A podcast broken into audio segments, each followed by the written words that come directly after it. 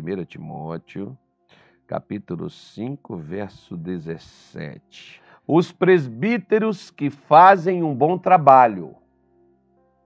Ó a recomendação. Os presbíteros que fazem um bom trabalho na igreja merecem merecer, como por exemplo, você pode falar assim para sua mulher: Olha, você merece uma casa boa, mas a casa que eu posso te dar é só esse barraquinho aqui, tal, mas é nosso, tá pago, né? A gente é feliz, mas você merecia muito mais. Pois bem, ok. Né? Então, não significa que o mérito a pessoa vai alcançar, porque ela tem o um mérito. Né? Ele diz: merecem pagamento em dobro. Ou seja, se o pastor ganha cinco reais, se ele faz um bom trabalho, especialmente se ele se esforça na pregação do evangelho e no ensino cristão, ele deveria receber 10 ao invés de 5. Só que tem gente que às vezes, né, vai dizer assim: "Ah, pastor ganha demais". Engraçado, né? Se o pastor na igreja for o que realmente é o que mais ganha, e tem igreja que o pastor é o que menos ganha na igreja, porque tem ali gente que chega na sarjeta e ele é usado por Deus, levanta, se torna empresários, crescem, prosperam, recebem salários extraordinários e o pastor continua recebendo a mesma coisa. Né? Então, Paulo estava falando sobre isso aqui. O Kenneth Hagin, por exemplo, tem um livro. É... Como é que é o nome do livro, Carloto? Eu esqueci o livro, o nome do livro do Kenneth Hagin aqui agora, rapaz. Eita, meu Deus do céu, como é que é o nome do livro lá, Jesus? Deixa eu perguntar ao Google aqui, que o Google já me, o, o Google já me mostra o livro do Kenneth Hagin. Né? O Kenneth Hagin tem um livro sobre prosperidade que ele ensina isso aí. Ele fala sobre isso aí, do, do pastor ser honrado, mas os que trabalham, ou seja, não é o cara pega, por exemplo, que tem pastor que ele acha que a igreja é uma empresa. Na hora de pagar ele, na hora de ajudar ele, a igreja é uma empresa. Tem que dar isso, tem que dar aquilo, tem que dar não sei o quê. Na hora dele dar para a igreja o trabalho dele, ele dá ali meia boca, dá ali um dedo, uma mão, né? Mas não dá as duas, não dá o coração, não dá ali é, a vida dele. Então, é, isso. Opa, perdão, está errado aqui. Isso daí é o que Paulo estava falando. Né? Especialmente os que se dedicam à oração, ao ensino da oração. Deixa eu ver se eu pego o livro dele aqui. Deixa eu ver se eu vou achar aqui. Tal. É esse aqui, ó. Chaves Bíblicas para a Prosperidade Financeira. Nesse livro aqui do Kenneth Hagin, acho que é esse mesmo aqui, que ele fala sobre esse essa questão, né? De, de você, por exemplo, como é interessante que eu falei para você que a pessoa pega e Paulo lá na frente, Paulo vai falar assim para a igreja lá da, da galáxia, no capítulo 6, versículo de número qual aqui que Paulo diz aqui, ó, quer ver? É, Gálatas 6, 6, eu acho que seja. O que é instruído na palavra, reparta de todos os seus bens com aquele que o instruiu. Ou seja, uma vez, por exemplo, eu dei uma instrução para um irmão, uma orientação para ele, e ele fez uma negociação onde ele ganhou 1 milhão e 400 mil. Esse irmão foi lá, né, pegou o dízimo e deu. Né? Deu dízimo para a igreja, não é para o pastor. O dízimo não é para o pastor. Né? Só que essas pessoas, por exemplo, né, que recebe uma instrução dada pelo pastor, às vezes a maioria delas nem sequer com aquilo que abriu as portas. Ah, mas Deus está cobrando? Não, Deus não está cobrando. Não é cobrança isso, gente. Isso é questão de reconhecimento. Quantas vezes eu já dei presente para pessoas, por exemplo, que me orientaram que me deram uma instrução que me ajudou a resolver um problema na minha vida. Eu estava pagando a pessoa? Não, eu estou sendo grato, eu estou reconhecendo. Quando você é dizimista, quando você oferta, você reconhece de onde que veio o seu sustento. Só isso. Eu não dou dízimo que o pastor me cobra. Eu não dou oferta porque a igreja, por causa de propósito, eu nunca fiz isso. Desde quando eu cheguei e até hoje eu não recomendo, eu não, mando fazer. Ah, mas tem igreja que fala. Bom, eu não estou aqui para dar conta dos outros, eu dou conta da minha vida, eu vou dar conta do que eu falo. Ah, mas tem pessoas que falam. Bom, não é problema meu, eu tenho que cuidar da minha vida, não é da vida dos outros. A minha vida já tem problema demais para a gente estar tá cuidando do problema dos outros. Então, é, isso daqui, por exemplo, quando Paulo está tá falando isso aqui, e ele está falando isso aqui lá na galáxia, ele diz assim: ó, você que foi instruído, que resolveu um problema, a pessoa que instruiu você, reparta. Quantos alunos hoje são médicos, advogados bem-sucedidos? Quantos alunos hoje são profissionais que foram capacitados por professores que às vezes ganham salários mínimos, mínimos, mínimos? Tá lá na, na deveria hoje chegar para o seu professor que te tornou isso daí e meter a mão assim no bolso assim, chegar lá para ele e falar assim, ó, vim para te dar porque se hoje eu tenho foi do que você me ensinou a, você me deu conhecimento e esse conhecimento me gerou isso daqui. Por exemplo, não sei se é verdade, né? a internet hoje tem muita coisa, não sei se é verdade, mas eu estava vendo na, na internet que o Cristiano Ronaldo tinha um amigo que jogava com ele, e quando na época lá de criança, adolescentes ainda, eles foram fazer um teste no esporte, mas somente um deles passaria. Aí quem fizesse lá o gol, não sei o quê, mas gol, o negócio tinha um, tinha um critério lá, e no critério, o camarada, na hora que ele poderia carimbar a passagem dele, passou para o Cristiano e o Cristiano foi lá e fez. O Cristiano foi chamado e o camarada ficou. Esse camarada deixou o mundo do futebol, não foi, não foi mexer mais com futebol e anos depois, esse camarada apareceu com mansão, com negócio e tal, e não sei o quê, papapá, lá, e foram perguntar para ele. Quem que deu tudo aquilo para ele? Né? Porque o Cristiano perguntou para ele: Poxa, você poderia ter passado, você poderia ter ficado com a vaga, por que você não ficou? Não, porque você vai ser melhor do que eu.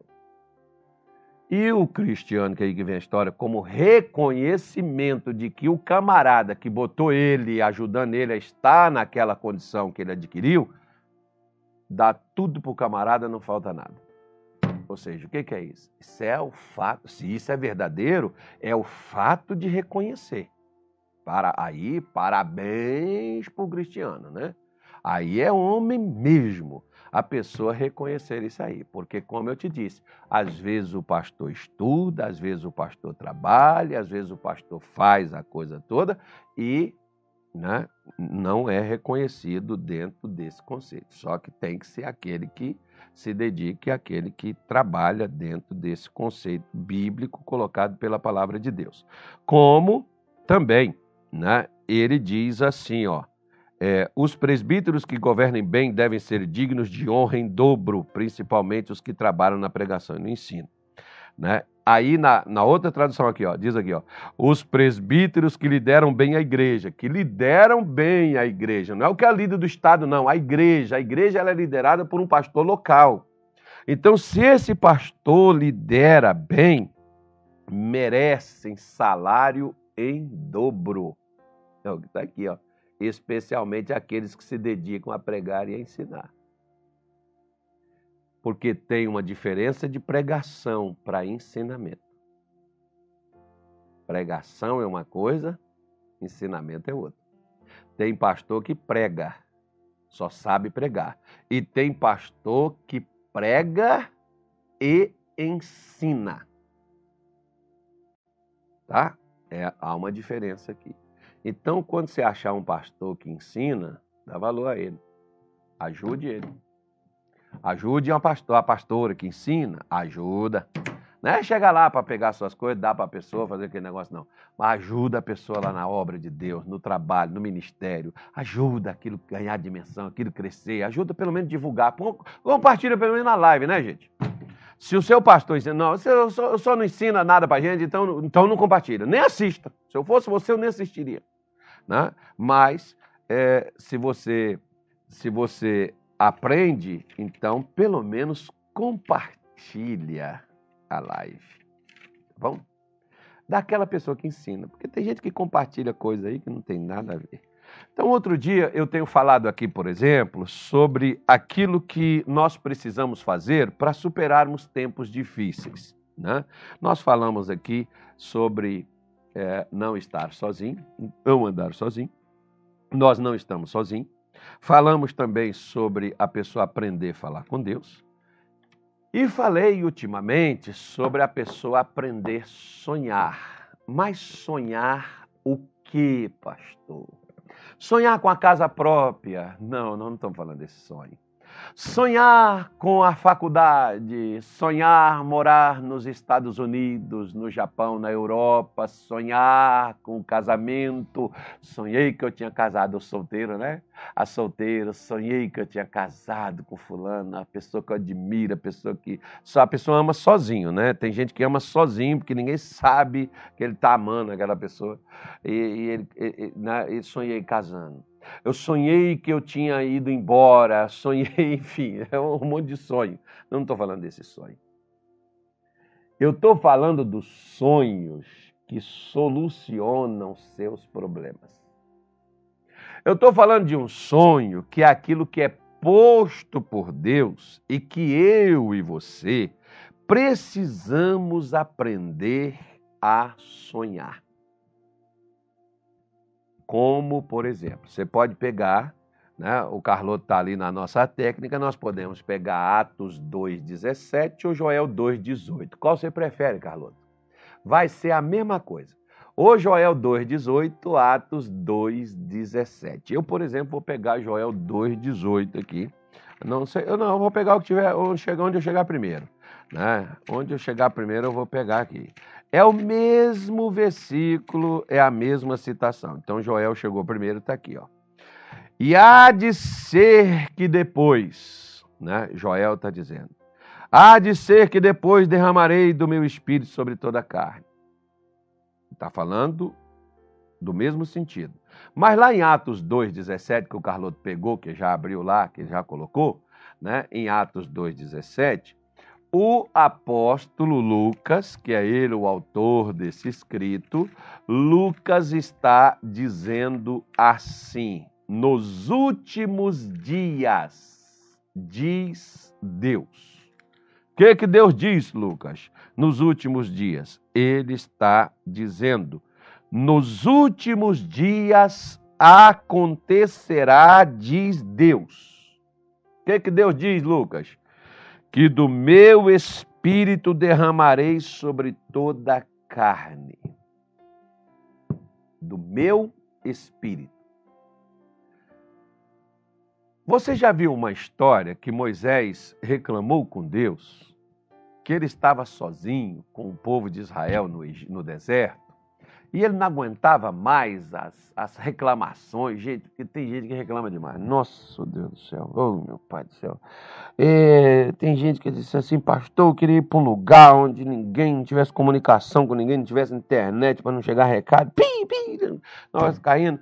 Não, eu falei para as pessoas, falei, irmão, eu prefiro plantar abóbora com determinadas pessoas na igreja, eu prefiro plantar abóbora. Pelo menos a abóbora não nasce, a abóbora não dá, mas ela também não reclama. Também não fica enchendo a paciência da gente, fica criticando, fica aí é, enchendo né, sua paciência, enfim. Né, ela pelo menos não fala nada. Porque tem gente que não faz nada e reclama de tudo, né? É aquela pessoa que você cansa só de ouvir ela ali reclamando, murmurando da vida, aquela situação toda. Pois é. Depois eu vou mostrar isso aqui detalhe por detalhe, parte por parte. Né? Um dia aí a gente fala sobre isso. E ele diz: Os vossos jovens terão visões. E o final aí, os vossos velhos sonharão sonhos. Primeira coisa. eu não tenho como sonhar os sonhos de Deus sozinho. Eu vou repetir de novo para você. Eu não tenho como sonhar os sonhos de Deus sozinho. Porque aí não é sonho de Deus, é sonho meu. Eu não tenho como sonhar os sonhos de Deus vazio. Eu não tenho. É por isso que você vê pessoas né, que, às vezes, elas tinham um sonho, sonho da casa própria. Elas conseguiram a casa própria, agora elas não sonham mais. Dali elas não saem, vão sair dali para o cemitério. O cemitério ninguém sonha, graças a Deus. Bom, pelo menos tem gente que às vezes até quer ir, né? Para sumir dessa vida, para sair definitivamente, a pessoa quer ir para o cemitério. Alguns até ficam pedindo para Deus, para Deus levar eles, tomara que não seja seu caso. Mas se for seu caso, isso não é sonho, isso é pesadelo. Né? Então a gente sonha com o carro, compra o carro. E agora? Vamos sonhar com o quê? Acabou o sonho. Os sonhos que Deus quer que eu aprenda a sonhar, porque os sonhos de Deus, eles não cabem dentro de mim. Os sonhos de Deus, eles não vão só me elevar, eles não vão só me promover. Os sonhos de Deus têm outras pessoas envolvidas neles. Como, por exemplo, primeiro, Satanás não quer que você sonhe. Segundo, quando você sonhar os sonhos que Deus põe em você, Satanás vai querer matar ou você ou destruir os seus sonhos. Por quê? Porque ele não quer que as coisas de Deus aconteçam por aqui.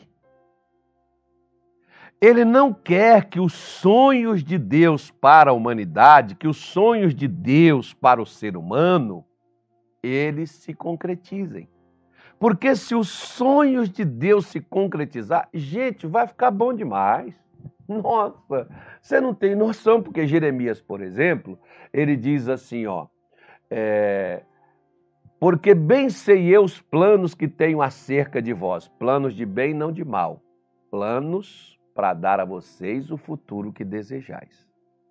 Então está falando de futuro. Sonho não fala do passado. Sonho não fala do presente. Sonho fala do futuro. Os sonhos que Deus deu para José não era para o momento, era para o futuro. Treze anos depois, estava acontecendo aquilo que Deus havia dito lá atrás. Né? Estava lá os irmãos de José, dobrados diante dele lá, que quando ele contou, seus irmãos ficaram tão chateados e tão chateados que eles falaram assim: vamos pegar ele, vamos lançar ele numa cova, vamos matar ele e vamos ver o que, que vai ser de seus sonhos. Onde está escrito isso, pastor? Gênesis 37, versículo 20. Está na sua Bíblia. Então, Satanás não quer que você sonhe os sonhos de Deus. E se você não morrer, pelo menos você não realizar os sonhos de Deus na sua vida, já estará bom demais. Por isso que eu falo que o cemitério de cada cidade é o lugar mais rico que tem em todas as cidades. Ali estão sonhos que foram enterrados, que foram para a sepultura sem serem realizados. Por quê? Porque alguém matou os seus sonhos. Alguém colocou você em dificuldades das quais você não soube lidar com elas, como por exemplo, os irmãos de José, para matar os sonhos dele, eles disseram: vamos jogar ele numa cova ou vamos matar ele. Né? Vamos jogar, vamos lançar ele lá. Ou vamos deixar que uma fera o mate, que uma fera o coma, alguma coisa nesse sentido. Pois bem, tem aquelas pessoas que elas não querem que você viva coisas grandes coisas extraordinárias, coisas maravilhosas, coisas assim assombrosas aos olhos do ser humano. Como pode? Essa mulher era pobre. Eu conheci esse camarada. Esse camarada não tinha onde cair morto. Esse camarada era um cachaceiro. Essa pessoa era um drogado. Essa pessoa era um desvalido. Como essa pessoa conseguiu tudo isso? Pois é, às vezes tudo isso começou com o quê? Com um sonho. O que é um sonho? Uma informação, uma ideia, um pensamento, um, algo que Deus colocou, porque o sonho é uma imaginação que vem na pessoa. E eu falo que tem gente que sonha acordado, né? A gente não sonha só dormindo. Né? É, Deus chega, por exemplo, para Jeremias e diz para ele que era para ele falar e era para ele ir. Jeremias diz: Eu não vou falar, não, os caras vão me matar. Ele falou: Jeremias, fala que eu sou contigo. Ele disse: Eu sou uma criança. Jeremias, fala. Você pode ser uma criança, mas eu vou ser com você, rapaz. Você pode ser uma criança, Jeremias, mas eu estou do teu lado, Jeremias. Eu não vou abandonar, não vou te deixar só, Jeremias. Por isso que nós precisamos entender que os sonhos de Deus para a nossa vida, os sonhos de Deus para nós, eles vão afetar não é só a minha vida nem só a sua eles vão afetar multidões de pessoas, eles vão alcançar outras pessoas. Por que, que Satanás quer fazer com que você fique recluso apenas no seu reduto, aonde você não vai poder sair dali, porque você não levando para fora aquilo que Deus te deu, você leva para o túmulo. Quantas pessoas levaram para o túmulo algo tão precioso que mudaria, curaria alguém de uma doença incurável, libertaria a pessoa de uma cadeia, de uma corrente a qual prendeu ela, mas você nunca sonhou esses sonhos.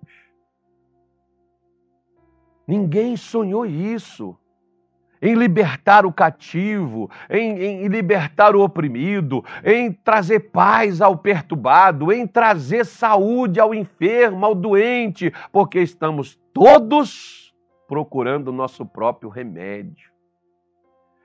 O sonho que Deus deu para o José é, não só tornou ele governador, não. Tornou ele Zafenate Panear. Sabe o que, que significa isso aí? O Salvador. Não é só aquele que foi salvo, mas salvou outros. Se o seu sonho só cabe dentro de vocês, são tão medíocres que de Deus eles não vieram. Porque Deus não vai dar sonhos para mim, para você, só para te exaltar, para te levantar, te dar conforto, te dar uma boa vida. Não, é para que você possa também dar, dar, dar vida para outras pessoas, para que elas também possam desfrutar, para que elas também possam viver daquilo que Deus lhe deu. Por isso, minha senhora, por isso, meu amigo, por isso, meu irmão, você que está me assistindo, você precisa aprender a sonhar, porque nós, como eu falo, por exemplo, nós estamos tendo pesadelos, não sonhos.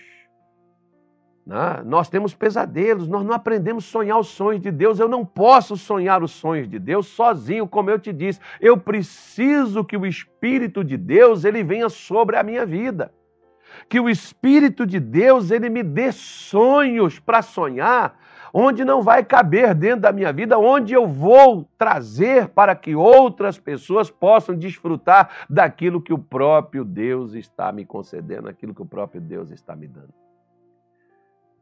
Por isso que eu preciso pedir. Por isso que eu preciso querer, por isso que eu preciso buscar, e principalmente pedir a Deus para Ele derramar do seu espírito para me fazer sonhar. Porque talvez o meu espírito está me fazendo chorar. O meu espírito está me fazendo desesperar. O meu espírito está me fazendo desanimar. O meu espírito está me fazendo desistir. Mas o Espírito de Deus por mais difícil que seja a situação, por mais difícil que sejam as coisas, o Espírito Santo de Deus, ele tem um sonho para mudar uma história. ele tem um sonho para mudar uma família, ele tem um sonho para mudar um casal, ele tem um sonho para mudar uma vida, ele tem um sonho para mudar uma nação. Enquanto eu estou sonhando comigo, com meu umbigo, com a minha vida, com meu prazer, Deus tem um sonho muito mais abrangente. Ele não quer dar só comida para mim. Ele quer dar também para aqueles que estão com fome, como eu também estou. Então aprenda a sonhar. Aprenda que Deus não quer só dar a você o que você precisa. Ele quer tornar você um instrumento. Te dar o que você precisa e tornar você um instrumento para dar aos outros aquilo que eles necessitam. Vamos falar com Deus? Eu quero lembrar a senhora, eu quero lembrar o senhor que daqui a pouquinho, três da tarde, 19 horas, aqui na rua 13 de junho, 1033, no centro de Cuiabá, nós teremos as nossas reuniões especiais de segunda-feira. E quarta-feira é o dia da família. Sonhe com uma família em paz, com uma família abençoada, com uma família linda, uma família maravilhosa. Você merece não só ter uma família, mas você merece ser feliz. Você merece ser abençoado. Você merece estar em paz, você merece vencer.